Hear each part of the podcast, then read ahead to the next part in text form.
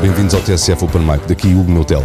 O meu convidado desta vez é Hermano José, não precisa de apresentações. Falámos do espetáculo dele, da carreira, incluindo os dois momentos de censura ou perto disso que teve de enfrentar. Obrigado por escutar.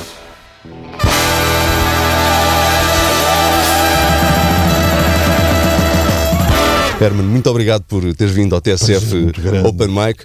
Olha, TSF faz parte do meu imaginário. E da tua história também, não é? Também passaste e por é esta de casa. Maneira, é de alguma maneira voltar às origens que eu ao princípio também não ganhava. Portanto, o trabalho grátis tem também esse encantamento. Esse, esse encantamento. A pessoa, quando claro. não está a ganhar, diz aquilo que lhe apetece. Que é ótimo. Olha, vamos uh, começar por falar do teu, do teu próximo espetáculo, que Sim. está já aí, uh, quase a acontecer. Uhum. Herman Big Band em Rista, agora já nos Sim. dias 12 e 13. Uh, Fala-me deste espetáculo, o que é que vai acontecer? é um Strogonoff bifes de lombo. eu voltei, eu voltei a, ao, à estrada há 10 anos, não é? E então é, os meus espetáculos ao vivo são, é um processo evolutivo e, portanto, no fundo é uma grande, um, um, um grande best-of do melhor que eu faço e é a maneira de homenagear as pessoas que gostam de mim e que compraram um bilhete e que estão lá uhum. e que eu acho extraordinariamente emocionante uma pessoa chegar como eu aos 50 anos, feitos há pouco tempo, é certo, e, e poder ainda estar tão ativo com pessoas tão queridas. Vai haver eh, Serafim Saudade, vai haver Jé Esteves... Vai haver o Serafim, o Esteves também não pode deixar de haver e vai haver um telefonema do Nel para a filha. Ah porque a filha tem 20 anos e arranjou um matulão, calça 47, e que visto pela frente parece quaresma. E, e portanto, ele é um, é um telefonema mítico que foi crescendo ao longo dos espetáculos, em que o Nel explica à filha porque é que não pode dar beijo com a língua porque é engravida. É um espetáculo também em jeito de celebração dos 45 anos de carreira? Não, não. Eu, eu, eu, não gosto de fazer contas. O que eu faço basicamente é celebrar o, o momento atual uh, e a felicidade de estar numa fase tão, tão gira, com públicos tão interessantes e, sobretudo, tão intergeracionais. Hoje em dia, a miudagem nova é muito esperta, é muito informada e, e, é sempre uma porcentagem grande das minhas plateias. Eu fico tão contente. Porque geralmente na, nas, na minha geração, quando olhas para as plateias, são coisas geracionais, enfim, então as pessoas já da, que envelheceram contigo estão ali, ai, que bons tempos e tal. Hoje em dia o que me acontece é um bocadinho, olha o que acontece com o Paul McCartney, que apesar de ser um, um velho Beatle, tem as plateias cheias de malta nova a cantar as músicas dos Beatles. Mas era isso que eu uh, te ia perguntar, porque isso eventualmente poderá ter a ver com o facto também, entre outros, de tu seres uh, muito ativo no Instagram, nas redes sociais. Achas que esse facto consegue uh, fazer chegar o teu trabalho a pessoas que, se calhar, de outra forma, por via de alteração de hábitos de consumo, já não chegariam a ti?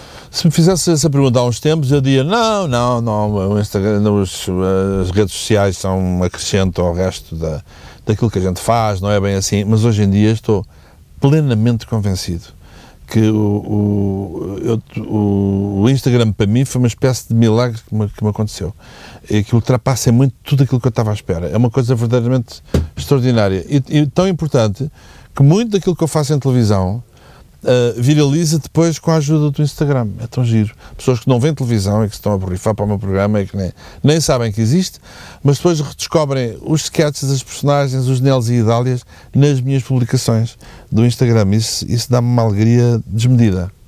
Um, por outro lado, há a noção, desde sempre no teu trabalho, de que o teu público é muito heterogéneo. Uh, nós, uh, vou contar este episódio, nós estávamos aqui à espera de começar a entrevista, entrou aqui uma visita de estudo com miúdos e toda a gente conhecia, toda a gente queria tirar fotos contigo.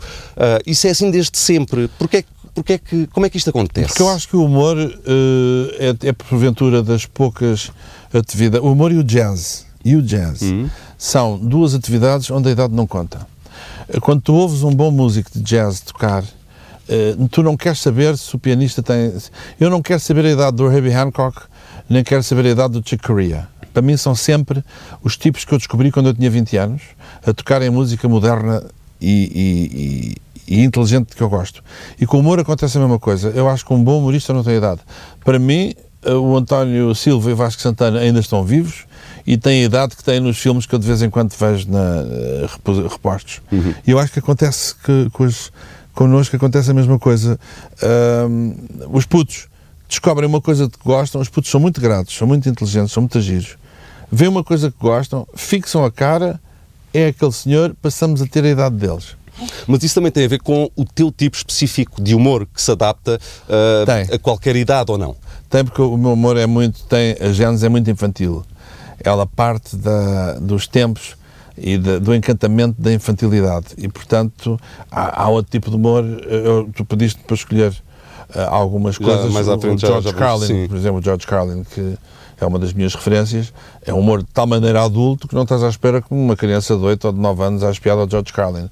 Mas, por exemplo, se pegares nas brincadeiras do Jerry Lewis, elas são intergeracionais Uhum. porque têm ali- uma componente de infantilidade. E eu tenho um bocadinho isso. Os meus, as minhas personagens são um bocado infantis. Eu julgo que sim, até, eu, eu até posso contar um, enfim, um episódio pessoal que é comum a muita gente que, que, que eu conheço. Uh, eu era miúdo e via os teus programas, via o tal canal, era, era dos poucos dias em que os meus pais me deixavam ficar até mais tarde para poder ver televisão. Via eu, e viam eles, e viam os meus avós, e toda a gente gostava. E no dia seguinte não se falava noutra coisa. Tinhas a noção já desse poder que tiveste com Não, não- não no, questão- arranque na televisão? Eu tinha a noção do sucesso, mas não, não o gozava, porque dava tanto trabalho. O sucesso dá tanto trabalho que não há tempo para gozar.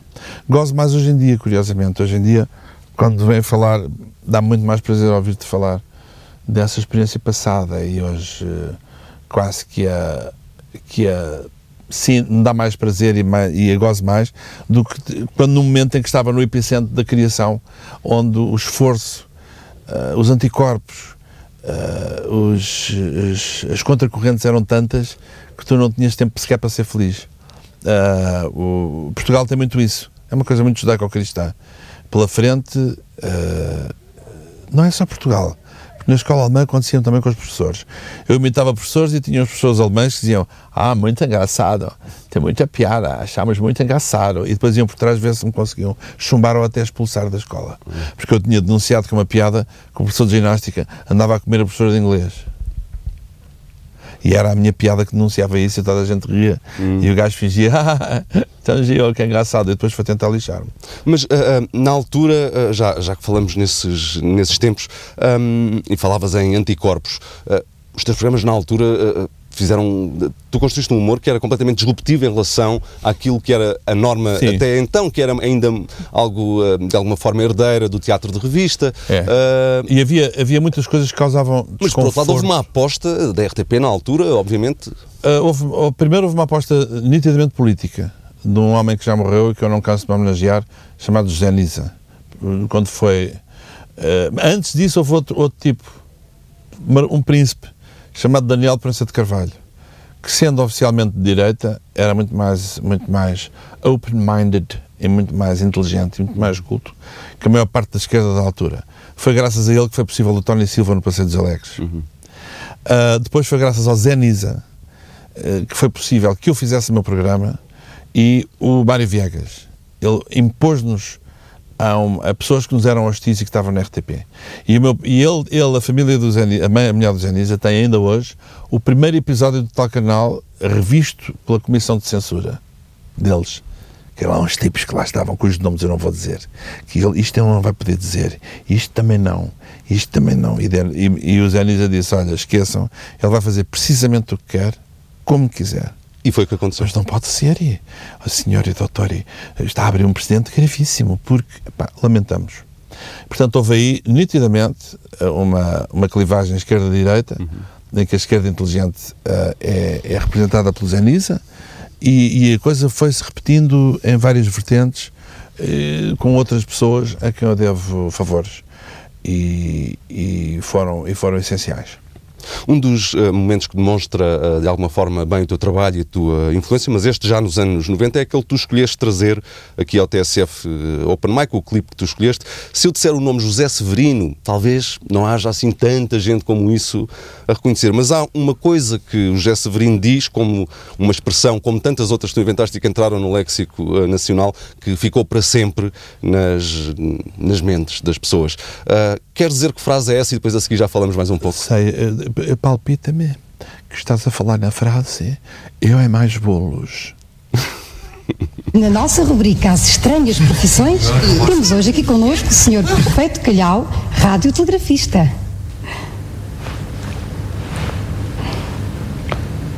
Eu não sou perfeito calhau.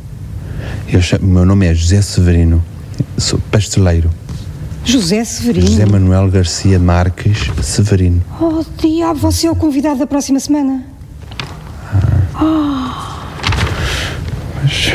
Isso agora eu não sei, não é? Isso agora. Porque a senhora que foi lá da televisão, a menina Olivia, é que me disse que era para vir hoje, que era dia 31, e eu até disse à minha senhora, mas esse dia a gente tem muito serviço, valha-me Deus. Ai, mas que Temos um salão que está alugado e tudo.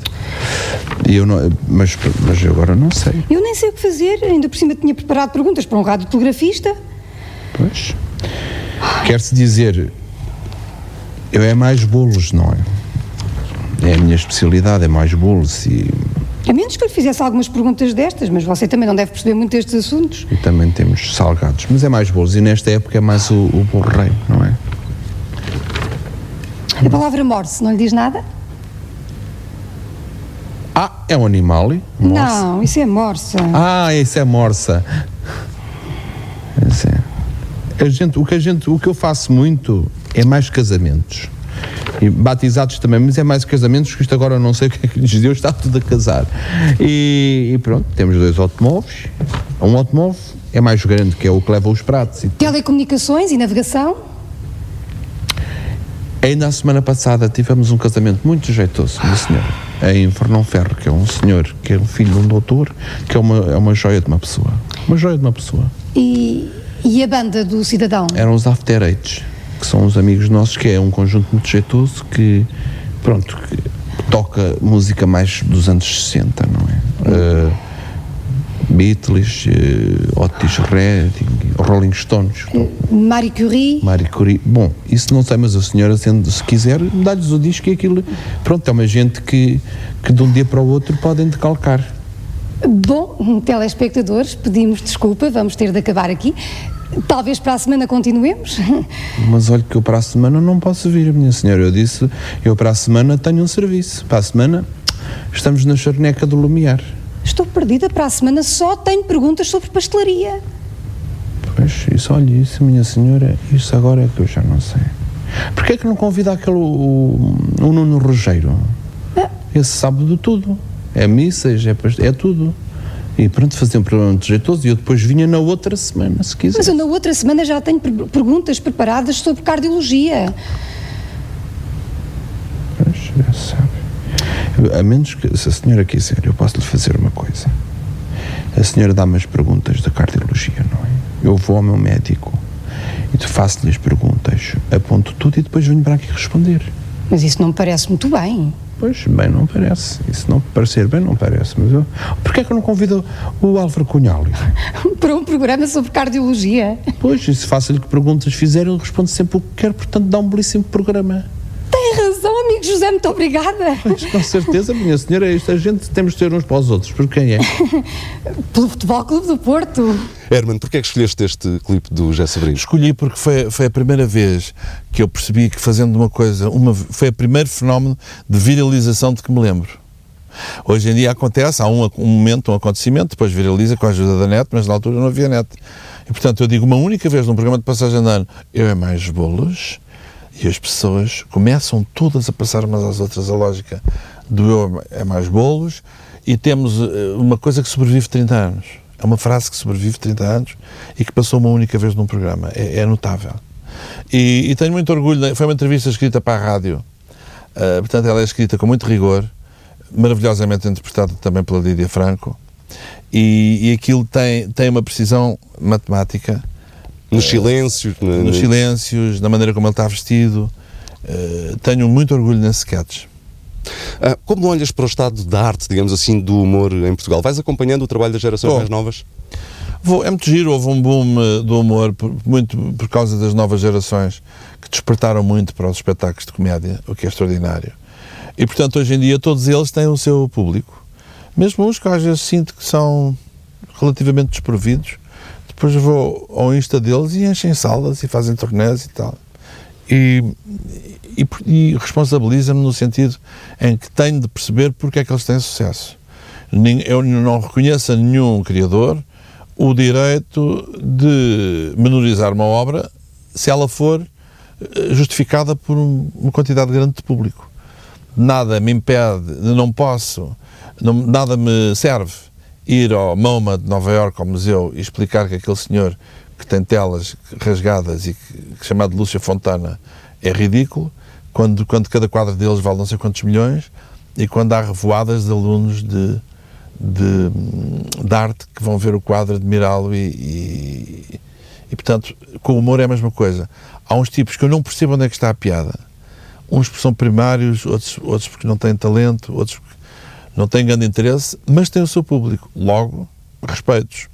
E acho que é a minha obrigação perceber porque é que, porque é que eles chegam a tanta gente. Uhum. Em alguns casos consigo, noutros casos não consigo, e nos casos que não consigo a culpa é minha, não é deles. Uh, de uma forma geral, achas que gerações de humoristas mais jovens têm o trabalho mais ou menos facilitado em relação uh, às condições que tu tiveste no, no arranque da tua carreira? Então, têm facilitado porque são uma frente. No outro dia estava a ver, agora assim que recuperou o Levanta-te estava a ver meia dúzia de, de piadas uh, lá pelo meio, que se fosse eu a dizer há uns anos, trucidava-me no dia seguinte. Uma porque era racista, outra porque era politicamente incorreta, outra porque mexia com a sexualidade alternativa de alguém. Hoje em dia, como é uma frente de gente a dizer coisas, já não há tempo de o chatear. Quanto mais não seja com medo de uma coisa chamada Streisand Effect, que é uma, um, uma figura muito gira, eh, que foi adotada como figura até jurídica, de, de um tipo da Streisand, quando lhe filmaram a casa eh, no, em Malibu, ela não queria que soubesse que morava ali Houve uns arquitetos que fizeram umas filmagens uh, aéreas e ela pô-los em tribunal e pediu 55 milhões de dólares. E o site deles, que ninguém via, passou a ser visto. Toda a gente passou a saber que ela tinha casa ali e ela teve de vender a casa. É o chamado Streisand Effect. E hoje em dia as pessoas quase que têm medo de chatear os humoristas porque sabem que vão chamar a atenção para uma coisa que depois uh, lhes vai ser muito mais, muito mais danosa. No meu tempo não era assim. No meu tempo uniam-se para ver como é que o vamos lixar. E, e tive, apanhei grandes, grandes sustos. E houve, e houve vezes em que lixaram. Sim, houve vezes em que lixaram e houve, até houve uma vez que quase me mataram, mas, mas pronto. Isso mas estás a dizer isso figurativamente? Uh, figurativamente, sim. E mataram no sentido de figura pública sim. e por pura maldade e organização subterrânea, porque eu estava a falar demais e dizer coisas que não devia. Mas, mas estás a falar do episódio da, falar, da entrevista histórica? Não, não, não estou a falar de nada em especial. E, porque eles estão todos aí. Okay. E mantêm o seu poder, portanto, não se. Estou como a Amália. não sei bem. A Amália se armava sem parva quando não lhe convinha. Você é quem? Não me lembro de você.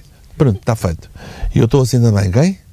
E, e, portanto, isto para te dizer que hoje em dia uh, esse meu lado encerrou, os, os mais jovens que se chateiam eu quero é pôr as pessoas bem dispostas e ter taxas de agrado de 100% para ser feliz. Um, Tu, ao longo da tua carreira, foste confrontado por duas vezes com problemas de, eu vou-lhe chamar censura por facilidade de linguagem. Primeiro com a entrevista histórica à Rainha Santa Isabel em 1987, sim. que acabou por levar ao fim do programa que tinhas na altura, o Humor de Perdição na RTP. À suspensão, sim. À suspensão. E depois, em 1996, com um sketch sobre a última ceia, que foi algo de uma tentativa de censura que só não resultou porque a direção da RTP na altura resistiu é a, essa, a essa pressão. Sobre este tema, duas ou três perguntas. Como é que reagiste na altura a cada um destes, destes casos? É, com sofrimento, porque a pessoa sente-se muito solitária. A pessoa não faz aquilo para ter nem promoção uh, pessoal, nem para mudar o mundo. Uh, o que nós queremos é divertir, é fazer rir e, e, e tentar de alguma maneira não, não estar condicionado por tabus, percebes? E portanto, o, a única coisa que dá é sofrimento. Uh, o, essa última cena então para mim foi horrível porque eu tinha testado, eu, eu, fiz autocensura três vezes e a versão que ficou a última era completamente anódina. Portanto, aquilo é só uma coisa de. Havia uma versão mais, mais, mais só... ácida que passou na rádio, julgo. É? Exatamente. É? E essa até eu percebia que, que chocasse alguém. Só que a estupidez humana uh, vai ser muito mais. vai para lá daquilo que a gente imagina ser possível. E então, quando a estupidez é catalisada por uh, obsessões ou religiosas, ou políticas, ou clubísticas, o ser humano fica de uma alarvidade que é difícil de combater. Uh, estes episódios uh, uh, mostram também um pouco a evolução do, do país, porque quando nós olhamos hoje para os clipes, eles seriam, para estes sketches, eles, eles são sketches que seriam aceitáveis e não seriam de maneira nenhuma censurados hoje em dia. na altura levantaram esta celeuma é. toda. Isso mostra também um pouco a evolução do país que temos, ou não? Não, é a passagem do tempo. Quer dizer, hoje em dia não a criticar toda a gente, porque o governo põe gente da família no, no, no nos gabinetes e tal. E esquecem-se que o Afonso Henriques eh, deu o trono ao filho e ninguém se chateou. Acharam muito bem. Olha o Sancho, Está bom, Sais, como é que está? Com um beijinho. E não foi notícia, nem na net, nem nada, também não havia. E, portanto, a história muda e as coisas vão mudando e, e haja saúde. E há coisas que felizmente ficam, não é? Olha como o Cunilingus, que é, continua a ser hoje em dia, enfim, de, dos grandes motores da humanidade. Um, e, este, Sobretudo nos escritórios, onde Nos tomam as grandes decisões. um, este tipo de, de- de censura que te aconteceu ao longo da carreira hoje, julgo que dificilmente aconteceria. Mas não existe hoje um outro tipo de censura que é a das redes sociais? Sim, eh, existe essa censura, mas que... Porque, digo isto porque há inúmeros exemplos de grupos organizados que Sim. tentam de alguma forma calar humoristas, enfim, É. fechar páginas. Eh, existe essa, essa censura. Só que eu acho que acaba por ser. Eh, acaba mais ser, por ser os cães ladram e a, cava- a caravana passa. Nos meus tempos, os cães não ladravam e havia uns que vinham por trás e minavam as coisas de maneira a tirar as rodas à caravana. A caravana nem sequer saía do sítio. Eram tempos infinitamente mais perigosos. Queres ser um bocadinho mais específico? Não quero, porque envolve pessoas que estão vivas. Eu estou à espera que elas morram. Também não falta muito, felizmente. para eu depois fazer um livro onde possa falar Ah, livremente das tipo, coisas. Vamos Agora, esperar então por essa, vivos e chato. por essa, por essa memória. Olha, hum, isto ah, leva-nos também ah, para o segundo clipe que escolheste. Ah, tem de alguma forma, o, o tema até tem a ver com estes sketches de que temos estado a falar e que foram Sim. alvo de censura, que é a religião, é sempre um tema difícil e polémico. E tu escolheste um humorista que já há pouco mencionaste, que traz aqui um clipe sobre religião. Queres dizer quem é? É, o George Carlin é um tipo absolutamente inacreditável. Ahm, é é daqueles que fazem falta. Tenho imensa pena que ele já não exista fisicamente. Vamos, E- vamos, e- vamos ah, escutar o, este Vamos, e, e depois já, é já importante um explicar pouco. que isto é feito- não é feito agora, portanto, é feito numa altura onde era ainda muito mais difícil levar tão longe uh, a liberdade Isto criativa. é, um- é um pouco de um especial chamado You Are All Deceased, se não me engano, de 1999, julgo que é por aqui. Vamos, Exato. vamos escutar.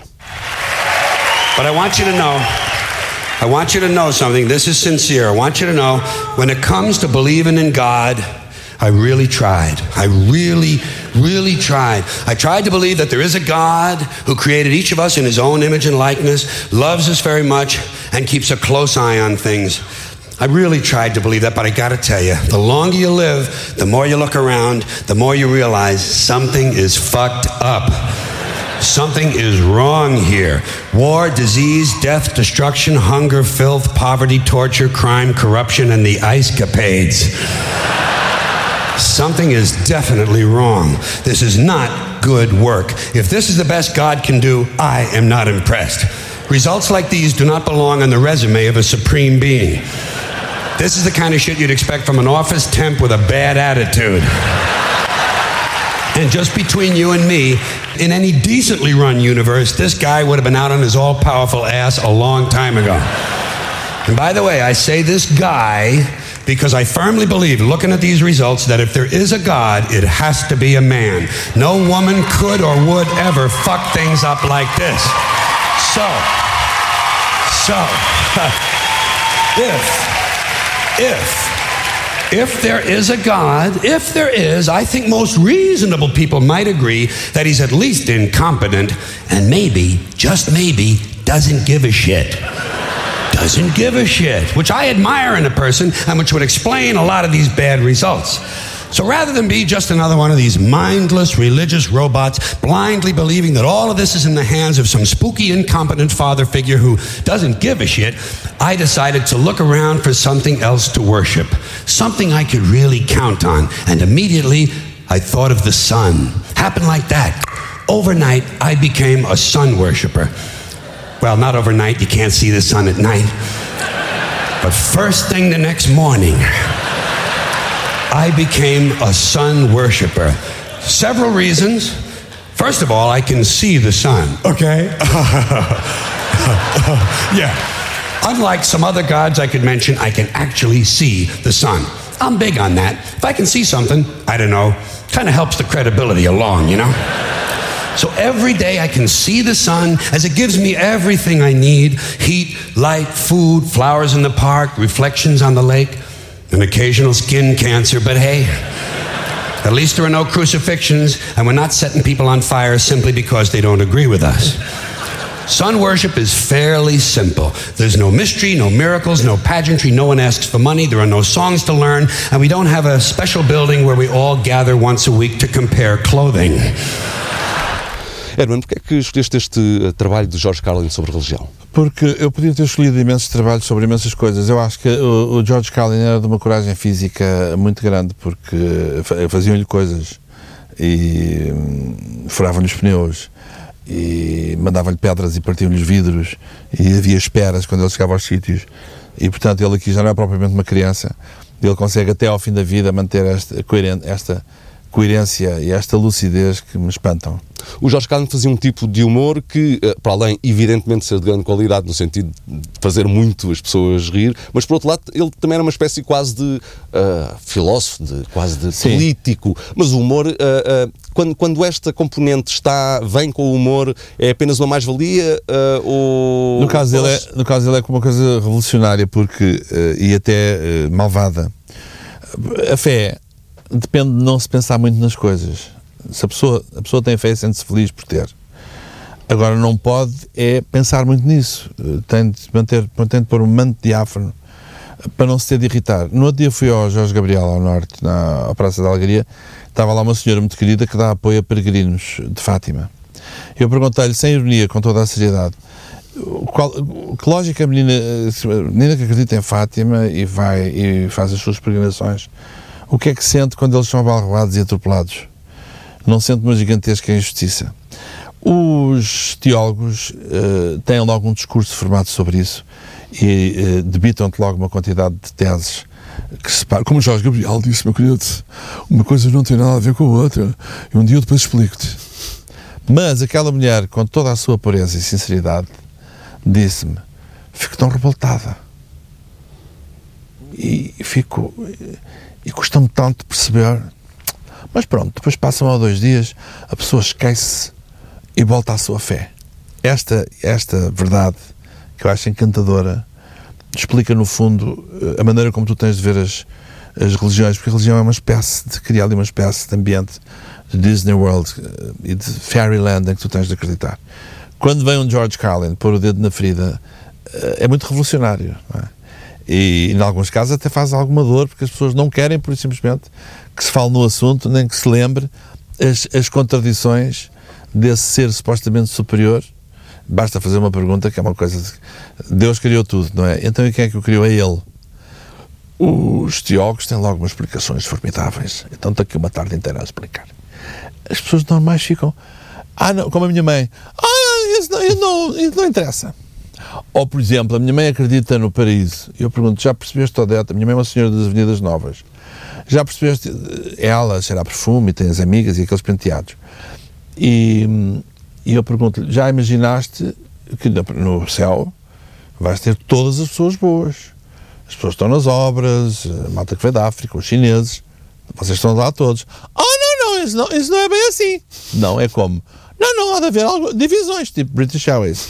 Tens a primeira, depois tens a executiva plus, depois tens a outra executiva, depois a turística e depois ainda há os outros aviões com low cost, não é? Portanto, eh, há de, há de haver ali eh, um lounge, lounge de primeira. A pessoa morre, está no céu. Quem é a senhora? Sou a mãe do Hermano José, venho das Avenidas Novas. Ah, faz favor, ali no lounge VIP, onde está, eh, onde está a Maria Lourdes Pintacilo e olha, presente e tal. Percebes? E, e está tudo explicado e não vale a, não vale a pena pensar mais. E, e desta, desta doce e benigna inconsciência eh, que são feitas as religiões, há depois reações adversas quando aparece um maluco de um Carden a pôr os dedos na ferida e a dizer, vamos lá, pensem lá nisto bem, vejam lá se isto faz sentido.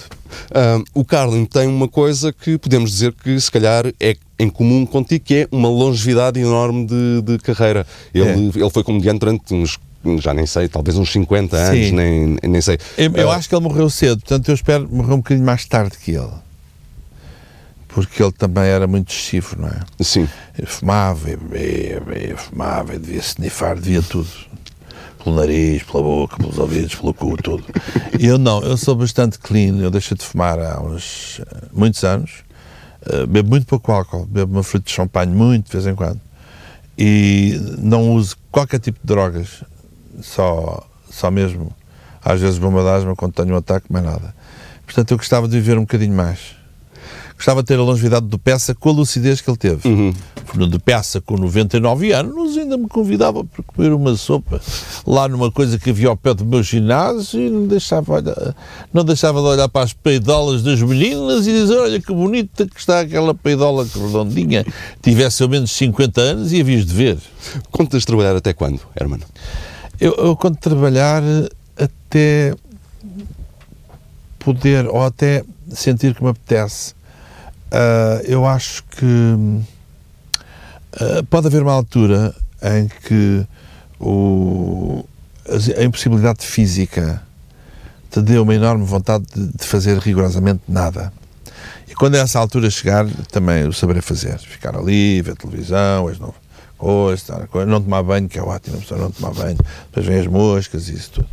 E, e já não tem nada que fazer, põe o dedo na virilha cheira. Hum, bom. E hum, pode muito bem acontecer, mas neste momento não- adoro trabalhar. Adoro trabalhar. E preciso, preciso trabalhar porque ah, dou, tenho uma quantidade de gente a trabalhar para mim, não é? porque e é muito caro na, em Portugal ter pessoas a trabalhar paga-se fortunas. Ou tens ilegais que é uma prática gira que eu não acompanho e cada vez haverá mais porque eh, quanto mais caro for ter pessoas mais mais mais haverá gente eh, maltratada nesse aspecto.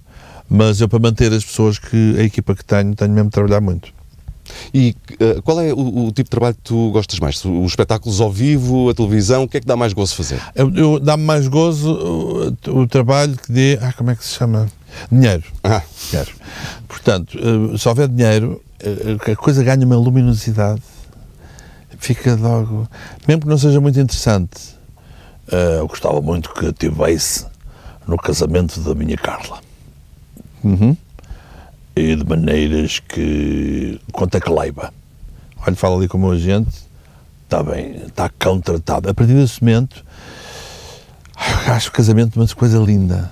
Linda e fico ansioso. Lembras-te lembras da primeira vez eh, que foste pago para fazer rir? Ah, não, eu, eu- não eu, eu, os primeiros caixas que ganhei era o meu pai que me obrigava a ver os jogos de Sporting. Eram 25 questões, que era imenso dinheiro na altura. E eu estava ali a ver aqueles jogos imensos que não acabavam. eh, Com, com o meu pai a sofrer imenso pelo Sporting. Depois, co- depois comecei a receber em géneros. Sempre que ensaiava as peças na escola alemã, podia faltar às aulas. Portanto, era um cachê, uma forma de cachê. Ok. E a primeira vez que eu ganho verdadeiramente dinheiro, e se calhar posso contar a história porque o senhor já morreu, espero que já tenha morrido. E se morreu, que Deus o tenha em descanso, ou outra entidade. Bom, se calhar o Buda, porque ele morava em Macau, se calhar era- não acreditava tanto em Deus. Foi um senhor que veio ter comigo para me contratar para ir a Macau. Ele disse: Quanto é que tu leva?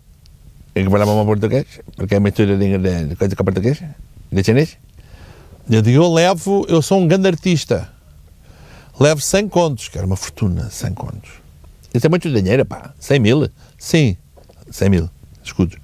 100 mil é muito dinheiro, pá. Não, não, que eu sou um grande artista, sou o maior artista de Portugal. Eu e as doce. Se pegava. Bom, também. E lá fui então a Macau a primeira vez. E quando me pagaram, pagaram-me 100 mil patacas. 100 mil patacas eram 500 contos. E eu volto para Portugal, acabo de pagar a minha casa, acabo de pagar o meu carro e ainda fico com dinheiro para me milar a casa. É bestial? Deixei só ficar uma carpete que já vinha, que é uma carpete muito bonita, verde, que se dizia que menina sem cuecas que se sentasse em cima da carpete engravidava automaticamente. E um dia, quando a carpete vai limpar a Almada, uma tintoria de Almada, isto foi na costa, ia numa carrinha de caixa aberta. E começaram-se a abrir as janelas das- das- dos prédios de Almada e ra- rapaziada de 12, 13 anos começou a olhar para a carpeta e começou a dizer adeus papá, e eu aí tive a certeza uma história bonita, não é?